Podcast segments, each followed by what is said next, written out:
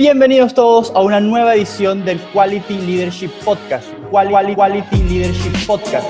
Mi nombre es Mauricio Cipollone, un placer saludarles y hoy tenemos a un invitado muy especial. Es el señor Néstor Romero. Néstor es experto en marketing digital, experto en todo lo que tiene que ver con el mundo virtual y hoy nos acompaña para hablar de un tema tendencia, un tema muy importante del mundo de hoy, que es la educación virtual. Gracias, Néstor, por acompañarnos. Muchas gracias a, vosotros por haberme invitado a este programa. La verdad es todo un placer eh, compartir estos minutos hablando de un tema que está tan caliente hoy día, ¿no? Un tema que nos está afectando prácticamente a todos. Tal cual, tal cual. Sin duda la educación virtual es algo que, que es una necesidad hoy en día. Y bueno, la primera pregunta creo que va enfocada al Internet. Quiero como que me explique cómo, cómo ha afectado el Internet al mundo y más específicamente a los alumnos. ¿Es el alumno de hoy diferente al alumno de hace varias décadas? Ay, pues sí, la verdad que es una fantástica pregunta porque tendríamos mucho para filosofar con respecto a si realmente nuestro alumno de hoy día eh, es el mismo alumno que hace unas décadas. Y realmente, eh, como seres humanos, ¿no? tenemos una importante carga genética y social y eso ha cambiado poco, pero sí que es verdad que las nuevas tecnologías, sobre todo Internet, eh, ha cambiado nuestras vidas. Eh, realmente ahora vivimos en un momento donde sufrimos de infoxicación, es decir, todos tenemos demasiada información a nuestro alcance, desde cualquier celular tenemos acceso a más información que la que había en la biblioteca de Alejandría, se supone, la biblioteca más grande de la historia, bueno, pues todo lo tenemos al acceso de un celular en más de 190 idiomas, con lo cual, bueno, pues tampoco hay eh, ningún tipo de limitante idiomático. Sufrimos también un concepto que se llama cronopatía, y es que eh, tenemos obsesión por el tiempo. Realmente, como tenemos tanta información y tenemos acceso a tantos recursos que hace solamente unas décadas pues eran inimaginables, pues realmente también sufrimos por el tema del, del tiempo. Y al final, eh, una combinación de acceso a nuevas tecnologías de una manera ágil, rápida, cualquier dispositivo, cualquier conexión a Internet cada día es más accesible en cualquier rincón del mundo, junto con ese gran estrés que vivimos en nuestro día a día y además la necesidad que tenemos de aprenderlo todo rápido para allá, no te podemos esperar demasiado tiempo, al final nos ha cambiado el paradigma de la enseñanza. Al final, si queremos usar las mismas metodologías que usábamos hace unas décadas, estamos abocados a tener alumnos que estén desconcertados o desanimados, que realmente no les interese eh, lo que estamos enseñando y al final lo más importante actualmente, y Internet lo sabe muy bien, cualquier gran compañía eh, digital lo sabe, lo más importante hoy día en nuestra sociedad es la atención vivimos en un ambiente donde tenemos tantos impactos desde que nos levantamos hasta que nos acostamos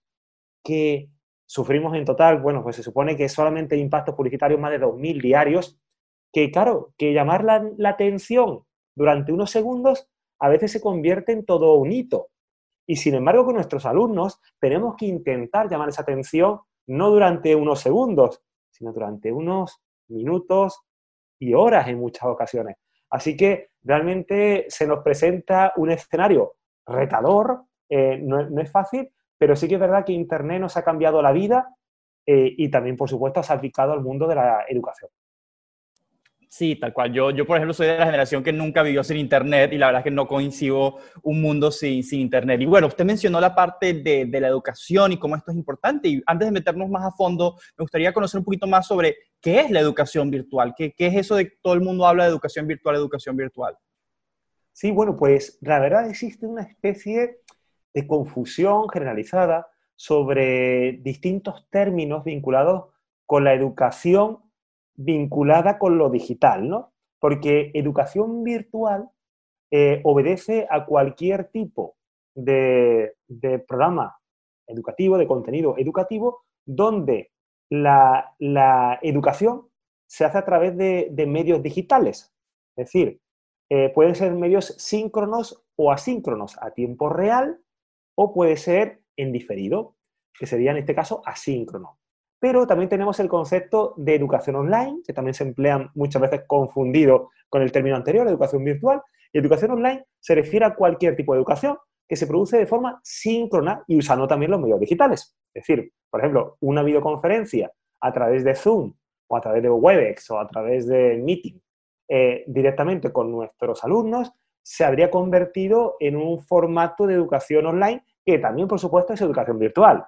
Pero si tenemos una serie de vídeos eh, donde grabamos nuestras clases magistrales, tutoriales, donde mostramos cómo se usa una herramienta, eso sería ya educación meramente virtual. Ahí ya no entraría la educación online o en línea. También tenemos el mobile learning o la educación mobile. Se referiría a usar toda esa educación eh, a través de un dispositivo móvil. Pero aquí, cuidado, que puede ser tanto virtual como no virtual. Es decir, estamos mezclando muchos ingredientes en, el mismo plato, ¿no? Porque claro, porque si estamos utilizando el móvil, el, celular, lo estamos usando en clase, estamos trabajando con el U-Learning, o sea, U-Learning, que sería Ubiquitous Learning, ¿no? Que, sería una educación ubicua, donde estamos mezclando eh, lo digital con lo presencial, ¿no? Tenemos también la blended, ¿no? La, educación mixta, donde estamos trabajando parte del contenido del programa educativo se hace virtual y parte se hace presencial. Y tenemos también, por ejemplo, el social learning, ¿no? Que sería la educación a través de redes sociales o medios sociales, como pueden ser los foros y los blogs. Y, y por supuesto, bueno, pues tendríamos mezclas de todos ellos. Por ejemplo, tenemos el concepto de MOOCs, ¿no? Massive Online Open Courses, que serían cursos abiertos y masivos, ¿no? Que todos conocemos muchos, que hay eh, en Internet. Y bueno, pues esos cursos son cursos masivos donde no hay corrección por parte del profesorado, sino que directamente son píldoras educativas que llegan de forma masiva, eh, digamos, de una manera muy asumible, muy, muy soft, ¿no? O sea, que serían cursos no tan técnicos, no, tan profundos, muy cortos y orientados hacia llegar a miles de alumnos, que eso sería impensable hacerlo directamente con la metodología tradicional, donde máximo podemos tener un grupo de 40, 50 o 100 alumnos, ¿no? Así que tenemos muchos más términos, ¿no? Pero estos son los principales y por eso muchas veces confundimos unos con otros, pero al final la educación virtual es un poco el paraguas de todos, ¿no? Ah, increíble, no, no, no, conocía que había tantos métodos de, educación virtual en este, en, este, en este momento. Y quería preguntar también, profesor, ¿cómo, ¿cómo se desarrollan las clases en un medio virtual? ¿Cómo se desarrollan las clases en un medio online que es tan diferente a lo que estamos acostumbrados de forma presencial? Pues sí, eh, tiene, como todo, tiene sus, sus ventajas y, y, sus inconvenientes, ¿no? Eso nos ocurre con toda la vida. Eh, pero ha sido curioso que ahora este, esta pandemia nos ha llevado en cuestión de días a, todos los profesores del mundo a trabajar a la fuerza en un, formato en el que muchas veces no estábamos acostumbrados a movernos. Y eso al final ha impactado en el uso de los recursos que tenemos disponibles en nuestras manos porque no tenemos conocimiento de ellos. De hecho, eh, muchas veces estoy notando, sobre todo, por ejemplo, aquí en la universidad tenemos un, un diplomado de educación virtual donde tenemos profesores no solamente de Panamá, sino de cualquier rincón del mundo, y, todos cuentan lo mismo siempre, que los alumnos se han adaptado más al cambio que ellos mismos. O sea, eh, la reacción al cambio, esa, ese muro que nos hemos encontrado, ha sido mucho más fuerte, mucho más duro para el profesor que para el, eh, alumno, e incluso para los padres, ¿no? Los alumnos, como ya son nativos digitales, como comentaba Mauricio, ¿no? que han, han nacido como Mauricio, han, nacido en este entorno digital, bueno, pues les ha, les ha costado mucho menos, son mucho más flexibles a estos cambios. ¿Qué nos hemos encontrado? Que muchos profesores que hasta hace tan solo unos meses pensaban que la educación virtual era una, una, educación de segunda categoría, una educación más económica, una educación, digamos, para el que no tiene la oportunidad de ir físicamente a una universidad, a una escuela de negocios, a un colegio. Bueno, pues realmente se han dado cuenta de que la educación virtual es aún más difícil a nivel metodológico y a nivel técnico que la educación presencial. Es decir, crear un programa formativo virtual se puede llegar a, crear de una manera muy sencilla, tenemos una gran cantidad de recursos disponibles en nuestras manos, pero crearlo de manera coherente, con una buena metodología, con un buen diseño curricular, con una buena selección de recursos, eso ya es otra palabra. ¿Por qué? Porque al no estar físicamente en un entorno de un aula, de una sala de clases, nos encontramos con que el alumno tiene más, más riesgo de desmotivación, más riesgo de no ser autónomo, de no ser disciplinado y además de captar esa atención que decíamos antes, que es tan difícil hoy día captarla. ¿Qué es lo que nos va a ocurrir? Pues que una hora de clases virtuales, y esto lo digo de boca de muchísimos profesores que estoy conociendo actualmente, es mucho más compleja que tres, cuatro horas que teníamos en el salón de clases. Así que al final o, o tenemos una soltura con este tipo de recursos nuevos, tecnológicos que tenemos en nuestras manos, o nuestras clases van a ser tremendamente aburridas, van a ser desesperantes, va a haber mucho abandono. Es decir, no solamente el reclutamiento va a ser difícil, sino que además eh, la gran cantidad de deserción que vamos a sufrir en, nuestras aulas son mayores que en el caso de, las sesiones presenciales. Así que fácil no es, pero es todo un reto. Y realmente cuando uno ya tiene esa metodología en, en el ADN, la verdad que es todo un goce poder disfrutar de la educación virtual. Claro, sin duda es, es, algo que además ahorita nos tocó. No tenemos opciones, algo que simplemente, que simplemente nos tocó. Y ahora, hacia el futuro, viendo hacia el futuro, ¿cuáles son estos retos que se puede enfrentar la educación virtual? ¿Usted cree que pueda venir gente de la vieja guardia, por decirlo de alguna forma, que, que se rehúse a ese cambio o piensa que eventualmente va, va a calar y, y va a estar en todos lados? Pues, sí, eh, pues realmente tenemos profesores de la, de la vieja escuela a los que les está costando muchísimo conseguirlo. Por ejemplo, uno de los aspectos que más está costando a los alumnos cuando los estamos formando es el de, el de generar contenido audiovisual. O sea, el contenido audiovisual es el rey. Como se suele decir, si una imagen vale más que mil palabras, un vídeo vale más que mil millones de palabras. Así que si el profesorado con, métodos precarios, porque realmente ahora estamos viviendo una economía casi de guerra, ¿no? Estamos todos confinados en casa usando para crear contenido lo que tenemos, que es un celular y, básicamente un trípode puede ser hasta una caja que tenemos en la cocina. O sea que no tenemos eh, recursos tecnológicos para grabar, pero con muy pocos recursos se puede llegar a conseguir un contenido bastante, bastante potable, ¿no? Entonces, ese área de generar contenido audiovisual es la que más está costando al profesorado actualmente.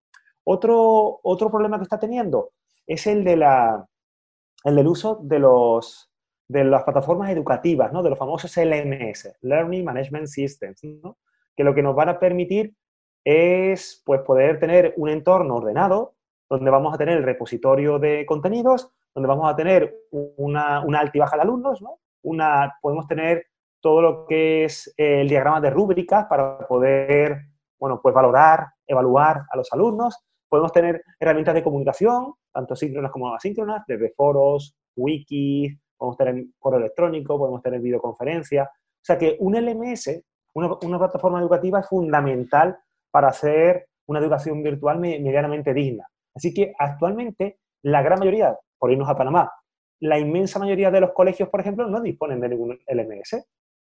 Y, entonces, claro, eso está ocasionando un menoscabo en la calidad educativa porque los profesores se encuentran muchas veces sin conocimiento y sin tecnología.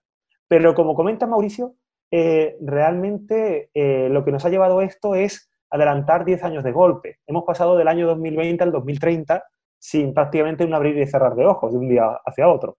Así que esto es un reto realmente para buscar la parte positiva de esta, este drama que estamos todos viviendo, bueno, pues nos ha obligado a las empresas a transformarnos digitalmente y a las entidades educativas a transformarse digitalmente para irse a la virtualidad.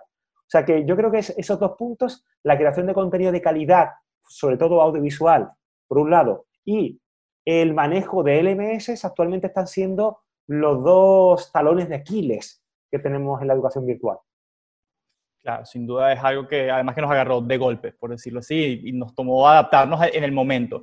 Y ahora le quisiera preguntar, profesor, en 20 años, 30 años, ¿usted cree que la educación virtual va a ser la norma en vez de la excepción o cree que se va a mantener un poco mixto entre virtual y presencial?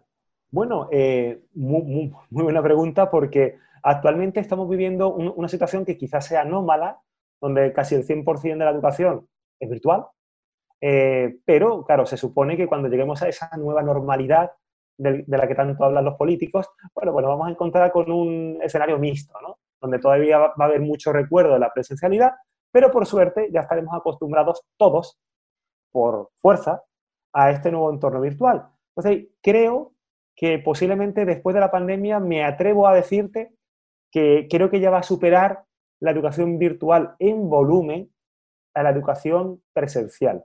Quizás no a volumen económico, porque sabemos que la educación virtual, por desgracia, suele ser más económica que la educación física, eh, pero eh, yo creo que a nivel, digamos, ratio, alumnos, programas, con respecto a la población de cada país, me atrevo a decirte que, sí, que, la educación virtual yo creo que va a superar ya a la presencial. Y esto va a ser un camino permanente. De hecho, hay muchísimos países del mundo donde todas las carreras eh, regladas eh, ya, son, ya son, pueden ser virtuales, salvo algunas excepciones donde hay algo de presencialidad eh, por razones obvias. Fundamentalmente estamos hablando de medicina e enfermería. Son dos carreras donde evidentemente no tienen ninguna práctica, digamos, física, pues es tremendamente peligroso, ¿no? Como, es lógico, ¿no? Pero gran parte de carreras de medicina en Corea del Sur, en Japón, en Australia, Estados Unidos, España, ya se puede estudiar perfectamente online y solamente algunas sesiones presenciales vinculadas con las prácticas médicas, ¿no? Del resto de carreras te puedo comentar que todas ya pueden tener el formato virtual y funciona muy bien.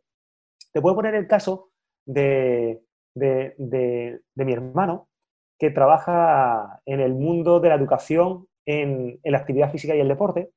Y resulta, bueno, que hubo una carrera en España que se lanzó hace más de 10 años. ¿eh? Estamos hablando de hace, básicamente eso es el, Jurásico, se estamos hablando actualmente de la situación actual. ¿eh? Bueno, pues hace 10 años eh, ya se creó esta carrera, una carrera de educación física, donde, como el nombre indica, es muy física, ¿no? Pero todo era virtual.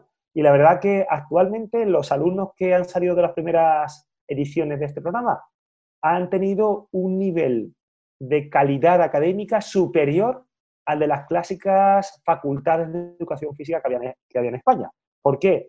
Porque la carga era tremendamente intensiva. Los alumnos tenían que grabarse sus sesiones físicas cuando practicaban atletismo, practicaban natación, estiramientos, eh, todo lo que hacían los profesores se quedaba grabado, con lo cual el poder rumiar ese contenido permanentemente era mucho más sencillo que haciéndolo en clases presenciales y fueron aprovechando las grandes ventajas que tiene la, virtualidad. Ya sea que al final, si la carrera de educación física se ha conseguido hacer totalmente virtual, ¿qué no podemos conseguir? Pues básicamente todo lo que queramos. Tal cual, cualquiera parece que ya el mundo está abierto para la educación virtual.